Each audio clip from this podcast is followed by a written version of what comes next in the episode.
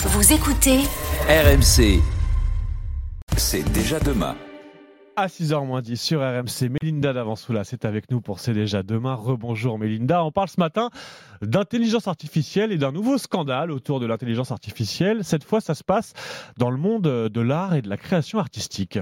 Eh bien oui. Alors, Anthony est en vacances. Je m'étais promis de vous offrir une semaine garantie 100% sans intelligence artificielle. Eh bien, c'est raté. Ah. Même moi, j'ai cédé. Et Elle je est ne partout, suis pas elle est la partout, cette seule. intelligence artificielle. On a- oui, on ne peut plus y échapper là. Mais c'est raté, vous voyez. Même les musées, ces temples de la créativité, ont craqué aussi.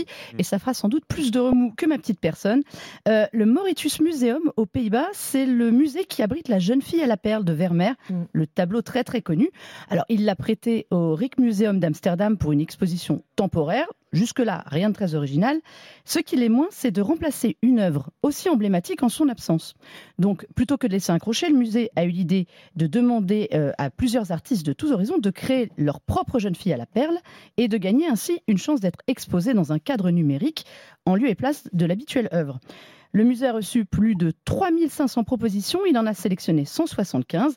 Un festival de revisite, de l'épine maïs ornée d'une coiffe à une femme invisible. Vous pouvez tous les retrouver sur le compte Instagram de l'opération. Je vous invite, il y a quelque chose rigolote. Bah, c'est une idée euh, plutôt sympa, mais pourquoi ça fait scandale?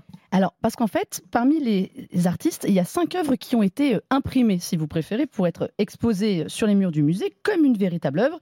Et là, parmi les cinq, eh bien, il y a un tableau créé par l'intelligence artificielle Midjourney, dont on parle beaucoup. Vous savez, c'est la version imagée de ChatGPT. Vous lui donnez euh, des mots et un contexte, et elle vous sort une œuvre.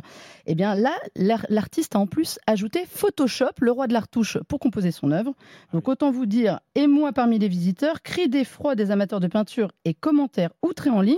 On parle carrément d'insultes, de, de concurrents malhonnêtes, de non-soutien aux artistes. Tout le monde en a pris pour son grade. Parce qu'en fait, ce qui choque, c'est que cette jeune fille à la perle, elle est extrêmement réaliste. Elle ressemble vraiment à l'original en version plus moderne. Alors, l'artiste, il a quand même dû s'expliquer En face fait, à tous ça les commentaires. tout le monde, c'est que l'intelligence artificielle est très bonne, quoi. Mais Elle fait voilà. des beaux tableaux, et donc ça perturbe tout le, tout le monde de la création. C'est vraiment, si vous regardez l'œuvre, c'est vraiment une version euh, 2023 Bah oui. de l'artiste. Alors, lui, il explique que euh, quand il a candidaté, il a expliqué qu'il avait utilisé une intelligence artificielle dans son processus, euh, mais que c'était pas du tout pour le concours, c'était pour son compte personnel. Hmm. Euh, le musée a dû faire aussi son mea culpa, expliquant ne pas avoir pris en compte les questions éthiques liées à l'intelligence artificielle. Il l'a juste trouvé sympa, il l'a retenu. Il rappelle qu'il n'y a rien à gagner, donc bon, c'est pas très grave en somme. Il y a, il y a un précédent. hein. Oui, alors c'est là où quand même l'art euh, et l'intelligence artificielle commencent à se télescoper pas mal. Il y a une œuvre créée également par Midjourney qui avait carrément remporté le premier prix d'un concours d'art euh, au Colorado en août dernier. Alors ça avait beau être dans la catégorie art numérique, c'est très large, ça n'avait pas plu non plus à la concurrence qui lui avait reproché sa méthode non conventionnelle. Bon, surtout, ce problème entre le musée et le concours, ça rappelle une question délicate sur les droits d'auteur et la génération d'images par intelligence artificielle. Car je vous rappelle, une intelligence artificielle ne crée jamais ex nihilo. Elle s'est nourrie de millions d'images, pas toutes libres de droit. Donc, reste à savoir qui est véritablement l'auteur du résultat. Et là, il y a un grand débat. Mais bon, moi, je comprends que faire de l'IA pour faire de l'art, c'est quand même plus facile. Je vous laisse. J'ai ChatGPT qui doit écrire ma chronique de demain. Je retourne au lit. Ouais, c'est ça. Et peindre désormais les œuvres de demain. C'est très intéressant hein, de voir que les artistes sont désormais concurrencés par l'intelligence artificielle. 5h53.